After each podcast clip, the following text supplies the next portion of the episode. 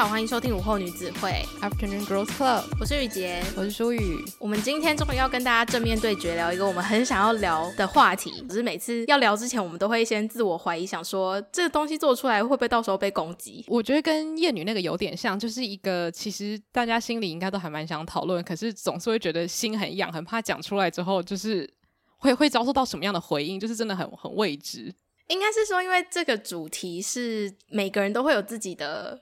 理解，然后如果真的要细聊的话，会聊到很多太过个人想法的东西，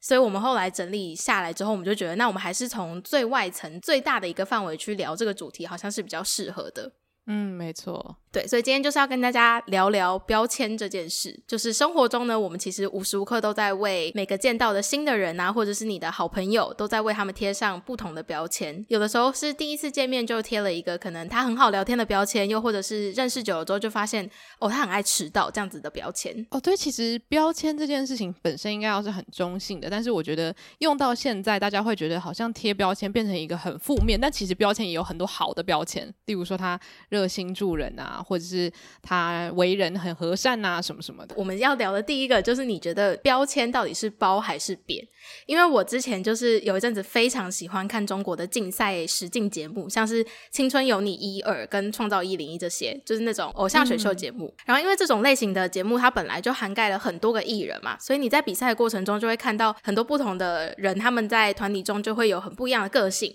然后参赛的目标也不同。那这样子的节目看久了，其实就会发现它本身就是一个超大型的贴标现场，因为参与的人就太多，所以出场介绍的时候，这些人一定要加上几个令人印象深刻的人设，像是就是有一些练习生，他可能上台的时候，他在台下受访，然后人家问他说：“你这次来是想要得第几名？”然后他就会非常霸气，就说：“我来这里就是要得第一名的，这个舞台就是我的，看我炸翻全场！”这样的言论，就他上台超级爆炸普通，你就想说这个人是来搞笑的吗？然后或者是就是他在台下超级紧张，紧张到就是甚至快哭了，就他上台稳到一个不行。然后就觉得这种人到底是什么意思？扮猪吃老虎？选秀节目就是一直存在，让你在很短的时间内就帮一个你新看到的人贴上了一个标签，然后又在几秒钟之后又突然间让这个标签反转，你又贴了一个新的标签上去。所以这些镜头都会让观众在第一集里面就可以非常快速帮他们贴上像是实力派、搞笑、求曝光度的这些标签。嗯，那除了看节目本身之外，就是我自己有一个日常的小娱乐，就是我很喜欢在 YouTube 上面看一些节目的评论影片，然后其中有一个频道叫做“鲤鱼打挺腾”，我们会再把频道名称放在这集节目的资讯栏里面，有兴趣的话大家可以去看。那它是一个非常认真、全面在讲解，就是各种综艺节目的套路啊，或是突发事件起因的一个频道。然后它也有做戏剧的分析。那因为这个频道，它其中一个主理人好像他本身是在娱乐产业工作蛮久的一个，算是资深记者吧，所以他很了解一些娱乐产业的秘辛。然后我个人就非常非常喜欢看这个频道。他有一集就介绍，在一个演技类的竞演综艺叫做《我是演员》，还有《演员请就位》里面，就很常会出现一些艺人，他们在介绍的时候都会提到自己是要来撕掉标签的。那这些人，他们通常原先的标签就会是星二代，或者是他本来就是一直都在演偶像剧霸总，然后或是他的角色就已经被定型成傻白甜女主角。这些人，就他只要是自己曾经有在演艺之路里面被定型过的，他都会用这种方式介绍自己。然后那个影片就提到说，但其实说真的，呃，撕标签这件事情最能够让人家信服的就是少说话多演戏。因为像这种竞演综艺，其实大家要看就是要看你有展现实力的那一面嘛。那你如果没有实力，你至少要有一些综艺感，你才不会被这个节目淘汰。你如果今天一上来就是一直告诉大家说我就是来撕标签的，但是你又不做任何所作所为的话，其实就会让大家对你这个人最后参加完比赛的标签还是停留在你本来的那个标签，就是星二代、偶像剧霸总、傻白甜。还是不会演戏，因为你看起来还是没有实力，那就没有达到参加这个节目的重点。嗯，所以就有提到有几个星二代的例子，他影片里面就有解释说，星二代其实是一个会一直存在的标签，因为你的父母他是不会换人的，父母不会换人的情况下，那父母有的成就感本来就不会消失，所以你比起去宣告说我要撕掉标签，我要活出自己的名字，为什么不利用你天生家庭给你的优势跟资源，然后认真学习、认真耕耘去练习你的演技，反过来成为一个成功的星二代的一个代名名词呢？就是你在贴标签的时候，应该是要想说，你可能原先有一个被大众所知的标签，那其实比起撕标签，更重要的是建立一个你心目中更希望成为你这个人代名词的一个新的标签上去，嗯，去做替换，而不是想说你要撕掉这个标签，但是你又不补新的东西上去，那别人当然对你的印象还是会停留在旧有的的那个标签上。嗯，所以我看到这个的时候，就真的就是恍然大悟，想说，真的，我们以前都觉得新二代啊、富二代这些是一个比较贬义的形容词，随着这些带有负面意涵的标签被广泛使用之后，就连标签这个字，它本身都变成一个你很难去定义它到底是褒还是贬。就想要问问看，书宇，你觉得标签这个字对你来说，它的定义是什么？我跟你讲，我觉得今天我们录这一集超级适合，是因为我早上在我们录音前大概两小时，我在看完一个影片，就是我们有介绍过的一个 YouTuber，他叫 Tiffany Ferg，他才刚发布了一个影片，就是在讲说 YouTube 界。上面有一些很有钱的少女，然后她们就是因为家庭本身就是可能是处于中产阶级或是更上面，然后她们因为有很好的资源，所以开始变得越来越成功嘛。因为其实如果大家以前早期有看过 YouTube 的话，就知道很多时候那些人会成名，是因为可能他们家本来就很有钱，所以这些少女她本来可能每一周都会买新的东西，或是有很漂亮的房间可以拍她的化妆影片，所以就变成是她有很好的资本可以成名。可是当她成名的时候呢，她就会说：“我是白手起家，一切都是我自己建立的这个 YouTube 帝国。可是，如果今天是一个他学生时期必须要一直打工的人，他跟你一样都是青少年，可他真的没有办法白手起家，因为你在拍片的那些时间，他在忙着可能赚他的学费。所以，就是这些人，他其实先前就有一些优势，可他选择不去看这些优势，他会觉得说：你们不要再贴标签，说我是可能是什么优有优势的白人，我本来就是这么努力才可以爬到今天这个位置，就有点像是那个富比士杂志啊，说 Kylie Jenner 是白手起家女性，这是一样的概念。对，大家在对于要建立新标签前，很多人因为担心别人会因为旧有的标签对他产生不好的印象，所以他就选择干脆直接隐藏他的旧标签。对，我觉得像 Kylie Jenner 就是一个很棒的例子。为什么？就是因为他可能说他是 self-made，他白手起家，可是其实大家完全无法接受这个事实嘛，因为你就是卡戴珊家族的，就是怎么可能是白手起家？可是今天假说给我跟 Kylie Jenner 一样多的钱，我搞不好没有办法像他一样建立起这么庞大的美妆帝国。所以他肯定是有他的天分，他的行销手法，他的自我形象的打造也是非常厉害的。那我们不会因为他有钱就忽略了他这些厉害的标签。那他为什么要一直去好像此地无银三百两？说，哎，没有没有，这些都是我自己赚来的钱，这是我自己打造出来的，跟我家人没有关系。我真的就是一个独立型女性。你反而会让大家觉得说，你为什么要一直去建立起一个根本就不正确的形象？明明我们也没有要因为这件事情而攻击你。嗯，所以你的意思是说，可能被贴标签本人他自己就先对一些标签产生了正面跟负面的想法，所以导致这些标签呈现在大众面前的时候，它也变成一个极为负面的形容词。对，我觉得对于很多人来说，其实这些标签可能本来没有带有什么太多的意思。可能大家本来对于星二代的想法就是，哦，对，因为你爸妈真的很有名，所以你就是个星二代。可是今天如果有一个星二代，他没有什么作品，他就说我要撕掉我星二代的代名词，然后说说的，然后就就是好像很生气，就觉得说大家都误会他，大家反而会觉得说，呃。就是，那你的作品在哪里？对，但他反而就会因为你的这个行为，觉得说，哎呀，新二代原来真的是一个不好的代名词呢。可是如果今天我们看，假如周汤好好了，我们知道他妈妈很有名，可是他的歌后来也变得很有名，所以我们也真的就觉得你是个很棒的新二代啊，你跟你妈妈都很成功，这样不是很棒吗？对，还有像是小珍，就是小珍一开始也是以胡瓜的女儿这个名义出来的，可是她后面就是靠自己的努力，然后让大家认可她是一个很成功的主持人。嗯，对，所以就算现在我们依然知道她是胡瓜的女儿，可是我们就是喜欢她，我们看到她主持就是会笑啊。那我觉得这两件事情本身一起存在，完全没有任何不好。就是你跟你家人都一起成功，你们都成为了明星，这个没有什么好否认的。因为你一直否认的话，只会让大家越来越想要把这件事情拿出来讲，你知道吗？就是人就是犯贱。对，而且我觉得像他们这样子，就是一个很完美的例子。是譬如说，大家还是会喜欢听小珍讲一些他跟爸爸相处的事情，然后小珍也不会因为觉得自己想要撕掉星二代这个标签就避而不谈。所以对于你来说，你自己本身对于标签这件事情，假如说在看到这种综艺之前，你本身觉得它是褒还是贬呢？我觉得我以前就是对标签的那个定义，就是有被社会影响，都觉得说贴标签这件事情是一个很负面的。形容词就是你只有在对这个人有特定的想法的时候，你才会说他怎么样怎么样怎么样，就那些标签都偏向负面，所以我会对贴标签的定义是负面的。嗯，然后是后来看了一些综艺节目，还有就是随着年龄的增长，我就发现说，其实标签应该是一个非常中性的词之外，很多时候有很多是你认为它有很棒的特性，可是你不会把那件行为称作贴标签，可是它其实也是在贴一个标签。而且我觉得现在随着我们越长越大，有很多时候很多艺人他不是撕标签跟贴新标签，而是他的标签慢慢慢慢就换了，因为他用他的行动证明了他已经不是过去的那个他，所以他也不需要特别发一个宣言说：“哎，我从今天开始我就是一个有演技的明星。”我们自然就会觉得他就是他现在就是一个有实力，然后演什么像什么的好演员。就是很多事情是行动会比你的言语说话更大声，这样。嗯，这个道理好像是以前古人一直跟大家讲，但大家都不听。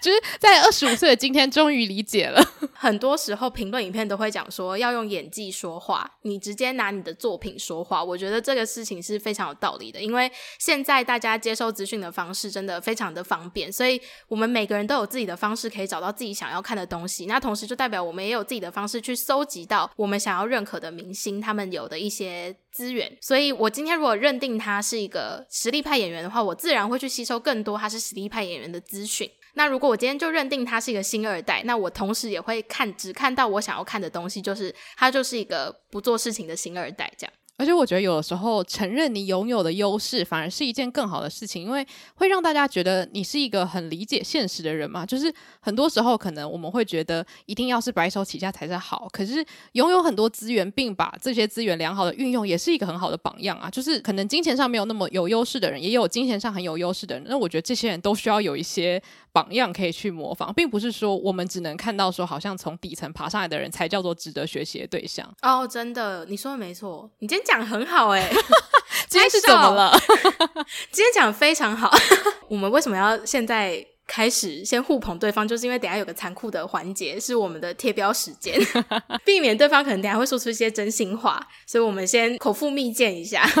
对，我们今天就是有一个互贴标签大会嘛。对啊，那要开始了吗？我们的互贴标签时间。好啊，那你觉得你要先从自己的标签还是对方的标签呢？先讲对方的标签。我们剪刀石头布，看谁先。用讲的，剪刀石头布，剪刀。哦，好好。剪刀石头布布，再一次哈。剪刀石头剪刀是怎样啦？剪刀石头剪刀布。哎，我赢了，我输了。口头剪刀石头布，好好笑。好好玩哦，这个好好玩哦。那就从我开始，我现在要对舒宇贴标签，就是舒宇在我心中有哪些标签呢？第一个标签就是热心助人，因为他真的是一个很为朋友两肋插刀的人。就是他以前在那个烂好人有提过嘛，他不太会拒绝人，所以就导致就是朋友如果有问题或是觉得他可以帮忙的话，第一时间也会找他。那他热心助人的个性就更让大家觉得说找他帮忙做事是很令人放心的。当然，我我不知道他自己对这件事情他觉得是好还是坏，可是我自己是觉得有这样特质的人都是特别温暖，然后一个很好的特质。然后第二个标签是少女心爆棚，就他本人，你们不要看他 Instagram 那些照片，都拍一些就是看起来很酷啊，好像他根本不在乎这个世界。但他本身是一个非常少女心爆棚的人，他很常就是会看着一些 YouTube 上面的甜宠剧的小片段，然后就发出叽叽叫的声音。然后还会就是分享那个 YouTube 片段给我，然后我们两个就一起乐呵呵。但他的少女心就真的比我高很多，因为他就会很常讲出一些他觉得高甜片段，但其实根本不合理。然后我就会比较理性的去跟他说：“可这个不合理啊。”然后他就说：“可是我就觉得很甜。”你好无脑。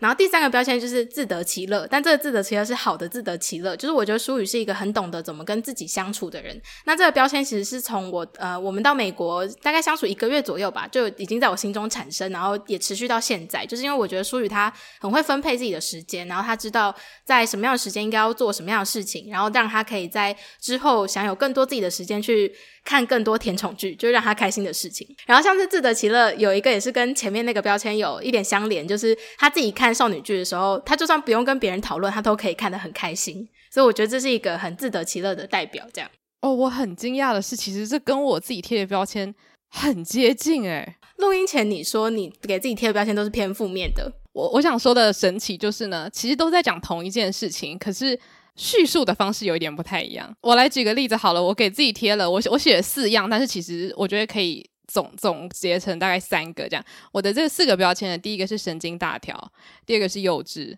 第三个是有点过于孤僻，第四个是害怕冲突。你大概懂我的意思了吧？哦，对耶。就是同一件事情，你有很多方式可以去看它，但是我看的方式可能是从我比较觉得可能会带给别人或者是自己困扰的点出发，这样不太确定这是不是人类的惯性。就是我们可能在看自己的时候，通常还是会从可能嗯比较困扰自己的点出发，就像是例如说我很。乐于帮助别人这件事情好了，其实我同意，就是如果你是我朋友的话，我根本就不会在意说我要帮你多少，或是花多少时间。可是我觉得，如果这件事情无限上纲到对于所有人类的话，其实我觉得追根究底还是有一个标签在我自己身上，就是我很害怕冲突，我不喜欢跟人家说不的感觉。所以今天如果是一个、嗯、可能我真的不熟的人，然后他来跟我说：“哎，帮我帮我。”我觉得，哎呦，我好像真的有点时间哎，我不想要跟他说，其实我不想做，我觉得这件事情不太好。但是我还是会答应，就是我现在可能还在慢慢学习怎么样，就是说不，或是跟别人说我不想要，就是没有任何原因，就是不想。嗯。那我觉得这个就是我对自己的一个标签，就是我很害怕冲突，或是任何有点抵触到对方心情的事情，就算是我不太熟的人，嗯。对。然后孤僻这方面也是因为我很自得其乐，所以我没有办法花太多时间在社交或者是跟一堆人待在一起。那我觉得有时候这也会有一点小困扰，因为之前我们在美国的时候，其实美国是一个很注重团体生活，很注重。你知道大家一起出去玩，一起嗨，可是我真的就不想，嗯，所以这个部分也会带来一些小小的困扰。这样，然后再来就是因为少女心就是没有长大嘛，所以就幼稚。我其实蛮惊讶你帮自己贴的标签有幼稚，欸，诶，真的吗？我跟你讲，现在听 podcast 的人应该也都很惊讶，因为我觉得在听众心中你应该是比较成熟的代表，是吗？我不知道。现在他们想说不要乱帮我们贴标签，可能是因为我的声音比较低沉吗？就是因为我觉得是你很多东西的想法都非常成熟，可是你又有保有很童心的一面。我觉得就变成是，嗯，我觉得幼稚是一种好事。嗯、那个方面是在讲说，你可能看世界的时候你会比较单纯，可是就像是害怕冲突这件事情，其实是你在长大过程中必须要去克服的一件事情。可是我觉得对我来说，我还是有一种，哦，我不想要长大。我觉得克服冲突这件事情对我来说好沉重，就是会有很多事情是我觉得我真的不想面对，所以这会变成是，他好像会。根深蒂固在我心中，就好像是一个我，我是一个不想要长大的人。嗯，你不想要因为外界而改变你一些对世界的看法。对，有一点这样子小小任性的感觉，这是一个很神奇的事情，所以我真的蛮想验证一下，我等一下给你的标签 是不是有跟你吻合？我觉得可能会诶。那第一个标签是可以快速跟人成为朋友。然后第二个标签呢，就是超会接梗、反应快。其实这两个我觉得它可以算是同一个，可是我觉得这还是有一点点差别。就是因为我觉得第一个标签是比较偏他的气质部分，我觉得别人一看到他就会觉得他好像很好亲近，然后就会主动想要靠近他。今天假如说会场里面有很多人的话，大部分的人会觉得他的气场是最可以去跟他说话、最可以跟他成为朋友的那种感觉。然后第二个是他自己本身的反应很快，就是你今天丢一个什么，我去哪里玩，他马上就可以丢一个很好笑的梗回去，或者是我今天去哪里吃饭。他马上又可以再丢一个话题回来，所以那个讲话的那个流动是非常的顺的。所以我觉得一个是气质，然后一个是行为，然后第三个就是随心所欲、不拘小节。就我觉得这个真的是一个，我觉得我到现在都还觉得是存在的一个标签，就是他真的很随心所欲，然后不拘小节。但是是在我可怕，没有，就是在我知道你有完美主义之前，这个标签真的是让我觉得。很完美符合你，现在我觉得你依然符合，可是我觉得搭配上你的完美主义之后，我觉得你的行为会有更多复杂的解释，并不是因为你随心所欲、不拘小节，你才做出你人生中的每一个决定。有的时候可能是因为你觉得这个东西还不完美，所以你还没有去做，所以才会让我觉得说，诶，你好像没有觉得说一定要立刻就怎样怎样把很多事情都完成。我不知道这样讲是不是有点。复杂，但是希望大家可以理解我在说什么。好，那我们现在进到连连看时间，看我自己帮自己贴标，跟书宇帮我贴标有哪些是相符的。好，来吧。第一个是拖延症，其实就是你说的最后一个，就是看起来很随心所欲，可是其实我的随心所欲都是建立在，因为我不想要面对，我可能没有办法完美达成一件事情，所以我就干脆拖延，让自己好像有更多时间去做更多其他不重要的事情。就我的计划可以一再的推延，所以相较之下，我的计划也会比较弹性。就我没有什么东西是一定要在什么期限内做完。我自己的人生啦，就是工作上当然不一样，可是我自己的人生的话，目前还是这个状态。然后第二个的话是很看心情跟感觉形式，就是其实是一个很矛盾的一个内容。就是我有时候会很想要找人讲话，然后有时候又会很孤僻。很想要找人讲话的时候，我就会比较热情，然后也会。比较好亲近。可是如果我很孤僻的话，我就是会真的尽可能的希望大家不要发现到我。所以我只能说，可能舒宇觉得我在群体里面比较好亲近，是因为刚好我参加那些场合都是我真的很想要找人说话的场合。但是我有个问题是，你有曾经在一个场合，然后非常不希望人家接近你吗？我之前有去参加一个讲座，然后因为我那一天非常的累，然后就不太想要跟人家社交，然后又加上那个讲座其实是一个比较单方面吸收资讯的一个活动，所以我基本上就是只要到那边，然后听台上的人讲就好，所以我没有做好要社交的准备。那我一到现场，我就是找一个最角落的地方坐着，然后拿出手机，就是准备等一下他讲什么，我要做笔记讲，然后就结束，然后活动结束后就马上离开。哎，那我觉得你其实蛮强的，就是你那个开关是很明显的，就是今天你不想让人家发现的话，你是真的会整个关到最低。嗯，就不要让人家注意到我啊，应该也没有人会注意啦，但就是反正就把自己想成这世界上的灰尘这样。最后一个的话是三分钟热度。就是我的思考比较跳跃，嗯，就是比较快，然后比较跳跃，所以我很常想到一件事情，我想要做，我就会先一头热的进去，然后可能做了可能一个礼拜，我就会觉得哦好累，我休息一下，然后这件事情可能就被搁置，然后又配合上可能拖延症啊，跟很看心情做事这些以上的综合，就导致我很多事情都是三分钟热度这样。就是做 podcast 应该是我人生现在最持之以恒的事，除了活着。哈哈哈，哎，可是其实你刚刚讲的那些，我觉得都可以跟随心所欲不拘小节做挂钩，哎，你觉得呢？嗯，可以啊，但是我觉得本质上就是，因为我其实刚刚还有想要再加一个，是我很不喜欢被控制。嗯，对，所以就是我知道这件事情有 deadline，可是我想要照我自己的时间去做事。嗯，反正我最后会给你一个成果。但是你不要管我中间的时间分配，这样。其实你刚刚有点像是把随心所欲这件事情拆解成你内心根源为什么会随心所欲的感觉。嗯，因为很多时候大家想到随心所欲这个标签的时候，会觉得说，因为他就是不在意任何事情，所以他才随心所欲嘛，就是一下做这，一下做那。我今天想去这玩，今天不想跟人家讲话，就感觉好像是那种你知道很艺术家性格，我就是我想怎样就怎样。可是很多时候这个随心所欲可能是因为他不想被人控制，所以外界的人才会觉得他随心所欲。可是他可能只是想要照着自己的节奏生活，对，但就是针对我自己个人的生活分配，就假设今天是放暑假的话，我真的就是随心所欲到不行，就是会觉得有些事情不用每天一定要做，但是我现在有在不能讲修正，就只有在说我想要养成新的习惯，所以我开始会每天固定做一些事，像是真的真的非常小。就是很原子习惯的例子，就是我每天早上起床一定会铺床。那我自己觉得这件事情对我的生活有影响，是因为我其实不铺床的话，我就很容易再躺回床上。假日的时候，但现在因为有铺床，所以我就会觉得，那我要尽量待在客厅，就算可能不是做很有生产力的事情，可是至少是跟家人在一起这样。诶，那你觉得当你的那个社交开关打开的时候，你有意识到自己散发出来的气场其实是让人家会觉得跟你很容易亲近的吗？嗯，我没有，我其实没有特别注意过这件事情。但是你可以从别人的反馈得知到，就是对方有觉得说，哦，你是个很好聊天的人，这样。嗯，而且你知道有一件事情在我心中，它不是一个阴影，就是先说，但是听起来会很像个阴影。嗯、但是就是之前我们有一个共同好友，他曾经就有打趣的说，就是一开始他认识我们的时候，他就很想要跟你说话。因为他觉得你看起来很好亲近，然后我看起来很可怕，然后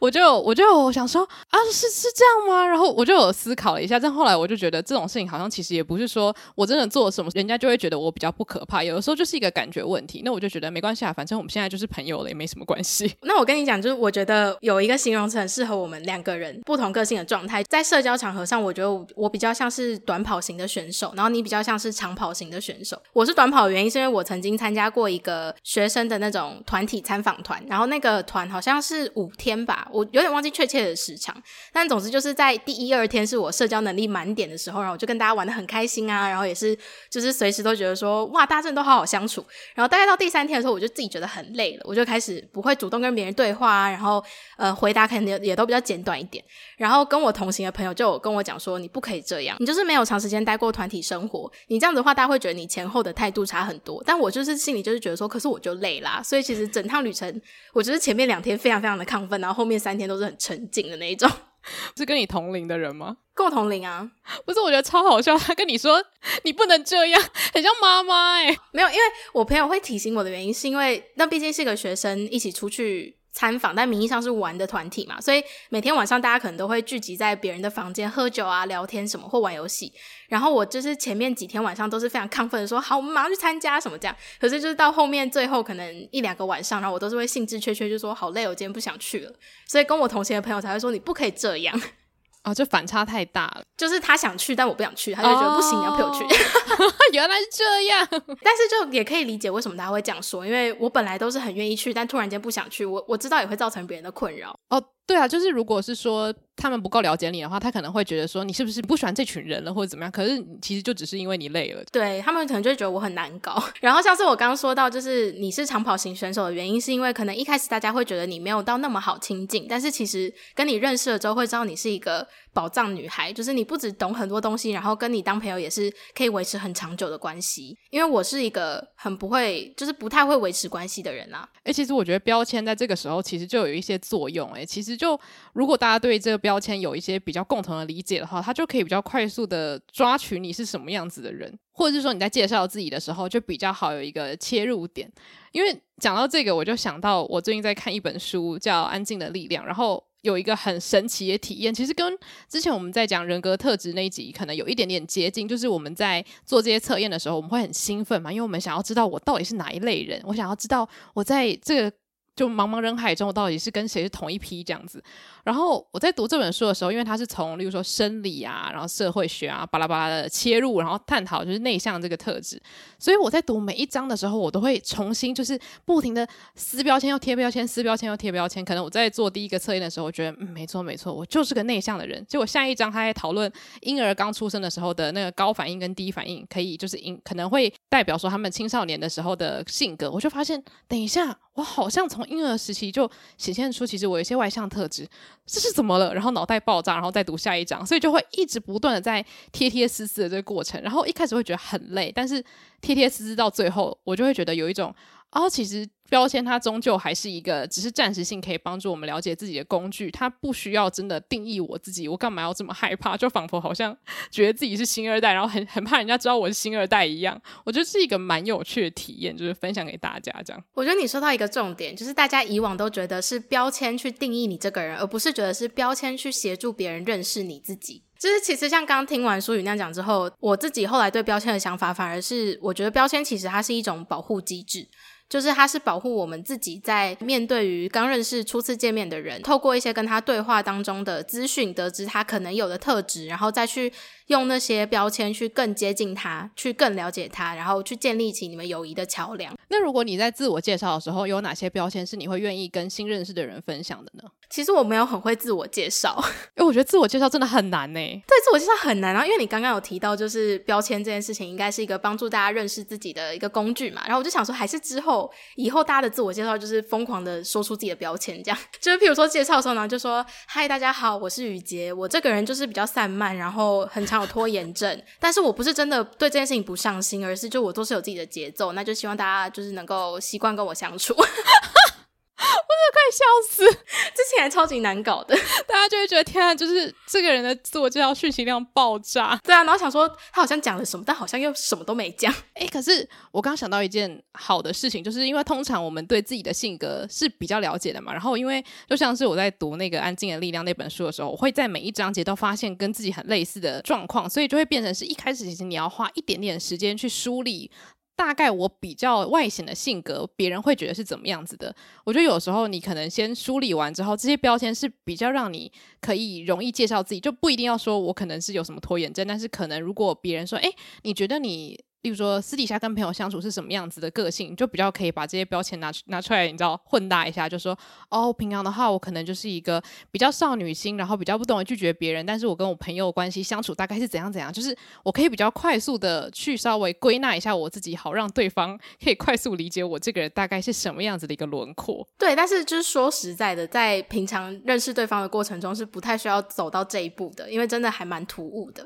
好像也是哦。我刚刚想到的是，其实我觉得在美国的社交场合，至少我遇到的社交场合有一个，我觉得还蛮不错的，算是贴标的方式嘛。就是大家可能有一些人在初次见到你的时候，他会问一个问题，就是诶，跟我聊聊你自己。那其实这时候你就可以蛮大程度的分享一些属于自己的标签，但这个标签可能就是比较偏向自己的兴趣跟喜好类型的。譬如说，这时候你就可以说，哦。我是一个很喜欢看电影的人，然后我最喜欢的电影是什么什么什么，然后让他去透过你喜欢的东西再去了解你。我觉得这是一个很重要的技能，就是因为你如果给对方对的窗口，他才知道要怎么样去问对的问题，然后让你可以很兴奋的继续跟他展开这个对话。但我觉得，就是当你遇到这样的问题的时候，其实你不要把自己锁定在就是一部电影。我现在要马上想出一部电影，它就代表我的人生，代表我这个人的理念。就你应该要去想的是，你就是更全面的去介绍自己。你可以说，哦，我喜欢喜欢看的电影是惊悚类的，然后但是我也非常喜欢看校园剧。所以，其实我最喜欢的电影是夺魂剧，还有歌舞青春，